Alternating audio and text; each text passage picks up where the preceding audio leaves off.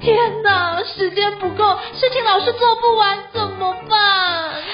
别担心，就让高校人生商学院每周陪你充充电，找到方法不抱怨。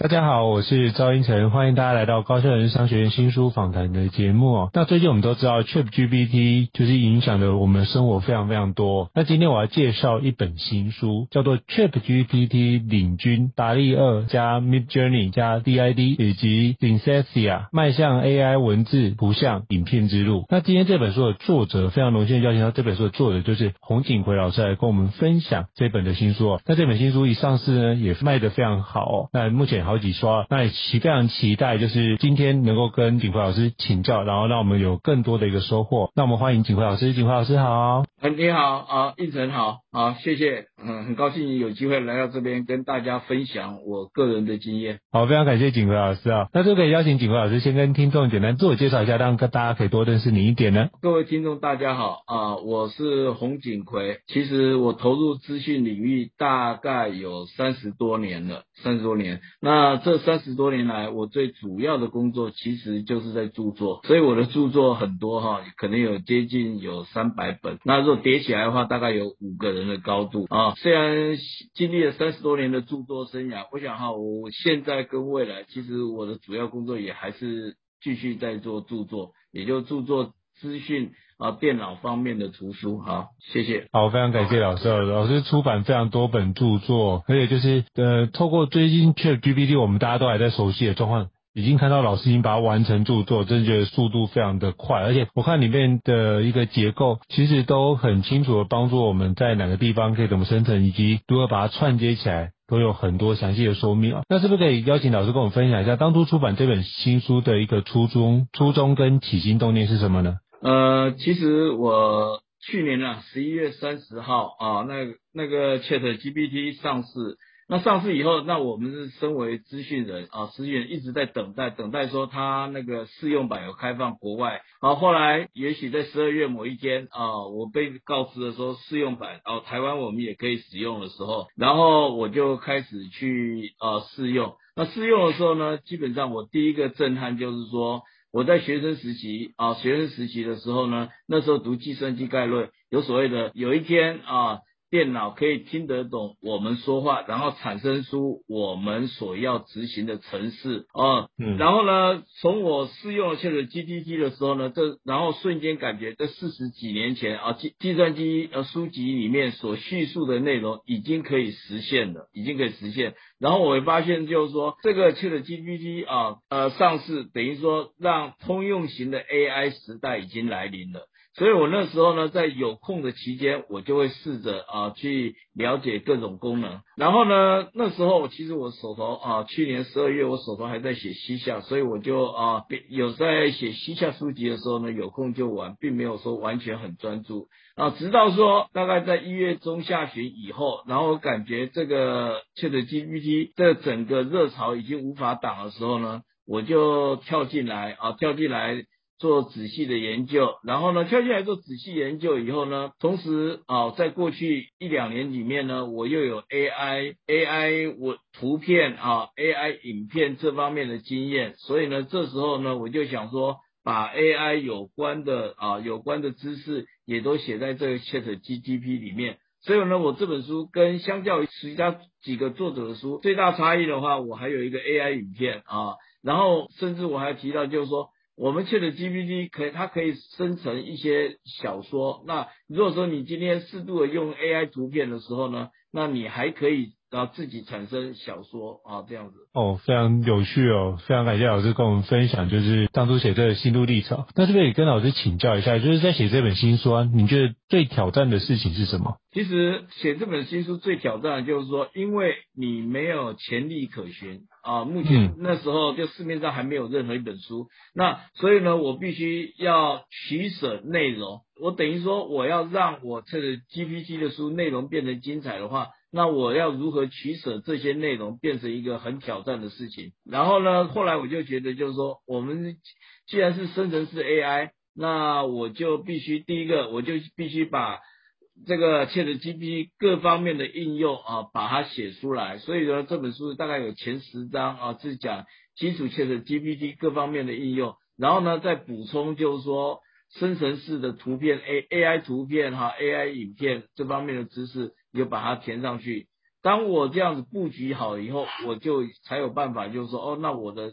主题大纲都已经出来了，大概。嗯，你有潜力可循，这位老师可以用这么快的速度把很多内容重整在一起，我觉得真是非常厉害。那是不是可以邀请景华老师跟我们分享一下，或者是介绍一下 ChatGPT 以及 OpenAI？因为我知道有些听众可能还是有听过，但是不是很了解，是不是可以邀请老师跟我们分享一下？OK，那 ChatGPT 的话，对不对？它就是它主要，它这是一个生成式的 AI。那生成式的 AI 它的厉害点在哪里？就是说，它不仅仅可以回应你所想要了解的问题，那同时就是说，它会记住你所讲的话，你会记住你所讲的话。所以呢，你在它等于在跟你对话过程当中，好像就是你的知识大百科。然后从除了知识大百科，我们在学习知识大百科是没有互动的。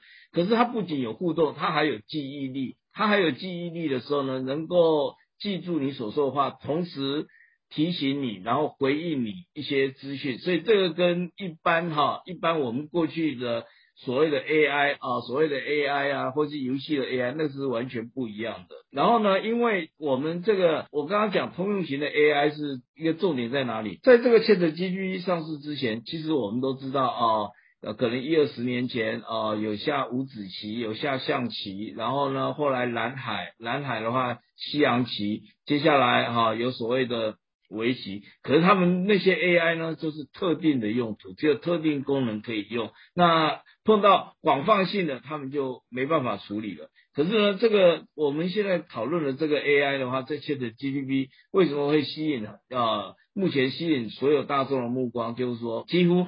各行各业，不管你是科技领域，你是学生，你是企业，或者说你在生活上啊，假设我生活上常常碰到说，呃，同事啊，也许结婚啊，同事结婚，或是说啊，朋友生日，我们要写一些贺词啊，或是语言翻译、旅游规划啊、诗词小说啊，像这些东西，其实你都可以从 ChatGPT 获得很好的回应。哦，是这样。是，那刚刚老师说这个部分也用在旅游，那我可以请老师跟我们分享一下，像如果要旅游的话，ChatGPT 可以怎么样帮助我们去规划我们的旅游呢？哦，其实 ChatGPT 呃，规划旅游就第一个事情就是说。我们可能要先了解，就是说，你想你的旅游地点在哪里？当你有旅游地点在哪里的时候呢，那那我们可以请 ChatGPT 告诉我们，那旅游景点是什么？那当地的特色是在哪里？OK，你有，你可以让他告诉你。那当时让他告诉你的时候，你可以自行规划。那另外一种就是说，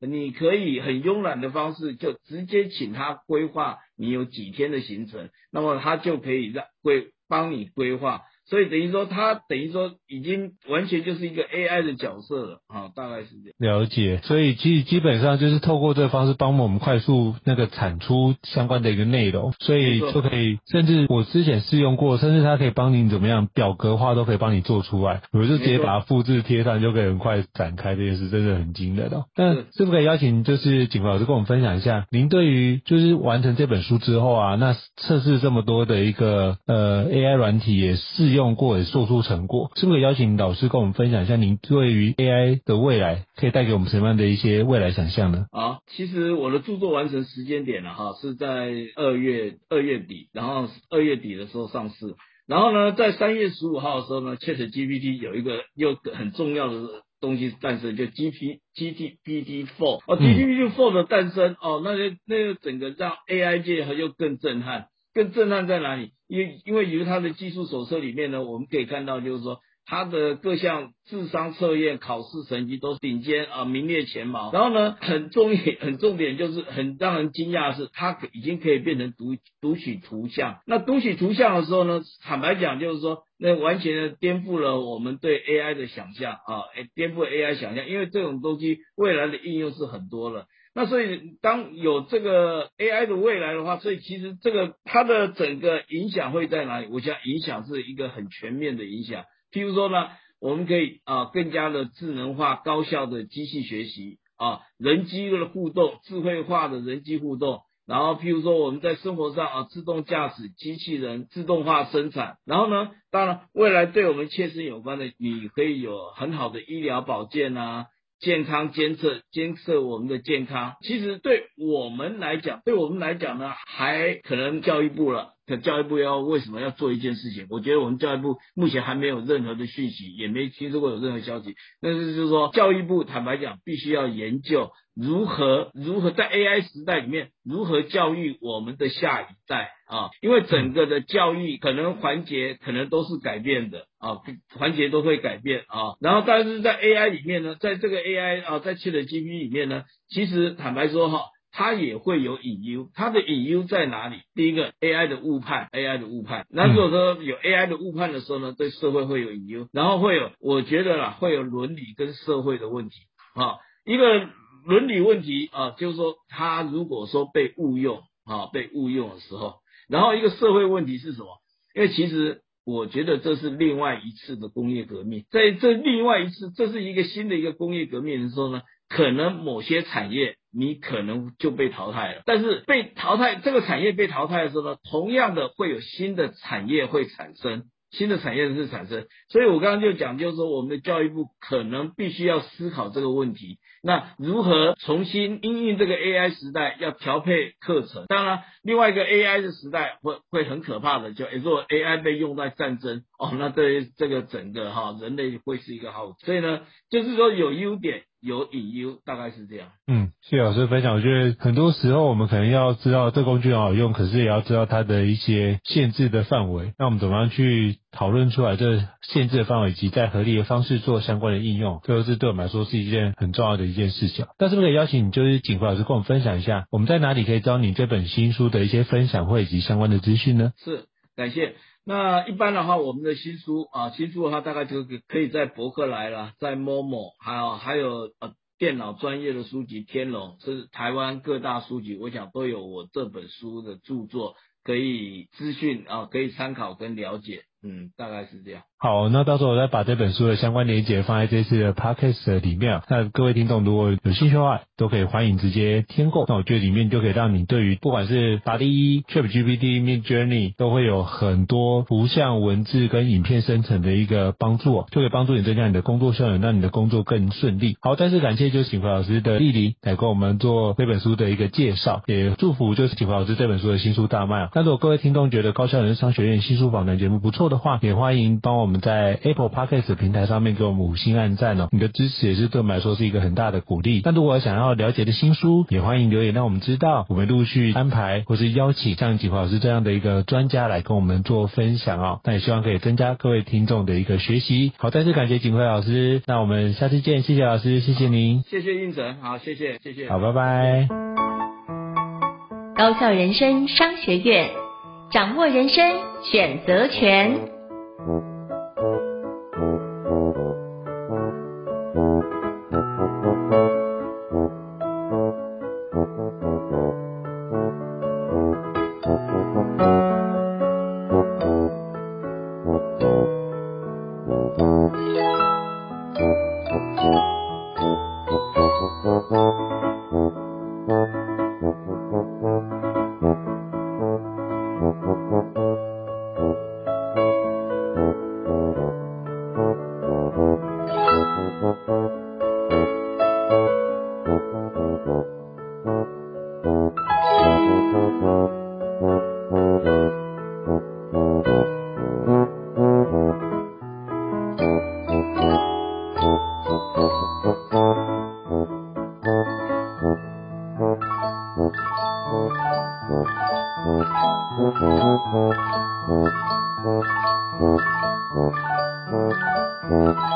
Thank you.